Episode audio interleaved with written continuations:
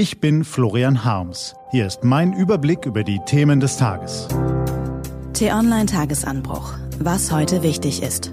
Mittwoch, 16. September 2020. Corona hilft Trump, von der Leyen's künftige EU-Strategie und Bundesregierung debattiert über Flüchtlinge. Gelesen von Anja Bolle.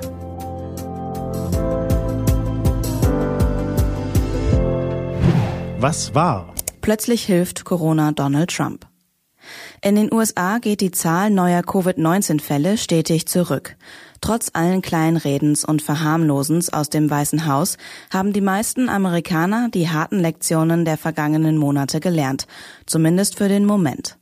Drei Viertel der Bevölkerung halten Abstand von ihren Mitmenschen, vier von zehn US-Bürgern isolieren sich sogar vollständig von der Außenwelt.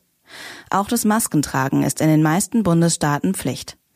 Präsident Donald Trump hingegen konnte es wieder einmal nicht lassen, seine Anhänger zu einer dicht gedrängten Jubelveranstaltung zu versammeln. Aber wenn es um Covid-19 geht, fällt die Mehrheit der Amerikaner auf die große Show nicht mehr herein. In Europa jedoch neigt sich inzwischen keine Kurve mehr erfreulich. Stattdessen kehren Meldungen, die wir seit dem Frühjahr nicht mehr gehört hatten, in den Nachrichtenticker zurück. Spanien, von Covid-19 schwer getroffen. Neue Infektionsrekorde in Frankreich. Marseille überschreitet die Corona-Warngrenze von 50 Infizierten pro 100.000 Einwohner um mehr als das Sechsfache.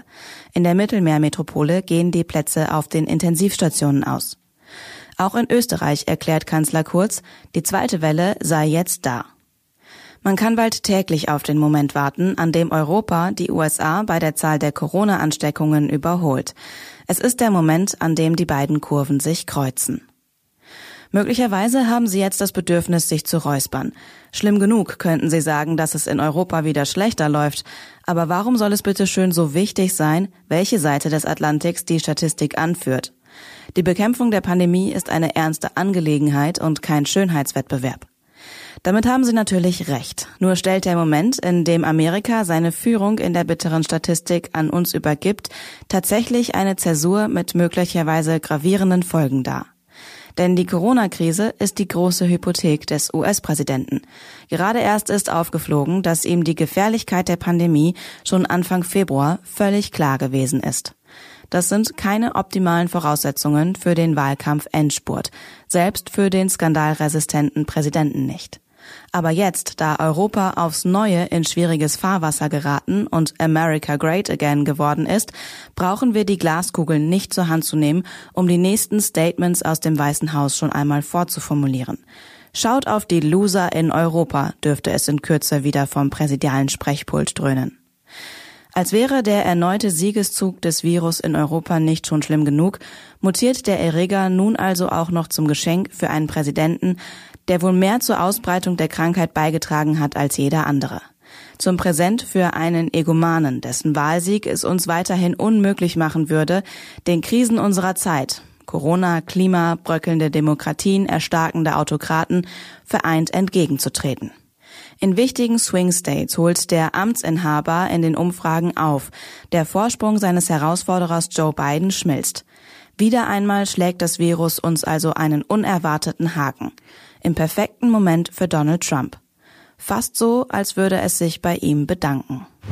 Was steht an? Die T-Online-Redaktion blickt für Sie heute unter anderem auf diese Themen. Ursula von der Leyen hält heute ihre Rede zur Lage der Union. Sie will erklären, wie die EU die Klimakrise eindämmen, die Corona-Krise überstehen und die Flüchtlingsdauerkrise bewältigen kann. Der Europastaatsminister Michael Roth und Niedersachsens Innenminister Boris Pistorius machen dazu im Doppelinterview mit t-online.de interessante Vorschläge. Der Bundestag debattiert heute über Horst Seehofers Umgang mit der Flüchtlingskrise auf Lesbos und über das Thema Nachhaltigkeit.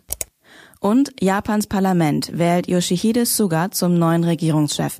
Er hat angekündigt, die Politik seines Vorgängers Shinzo Abe fortzusetzen. Das war der T-Online-Tagesanbruch vom 16. September 2020. Produziert vom Online-Radio und Podcast-Anbieter Detektor FM. Den Tagesanbruch zum Hören gibt's auch in der Podcast-App Ihrer Wahl. Kostenlos zum Abonnieren.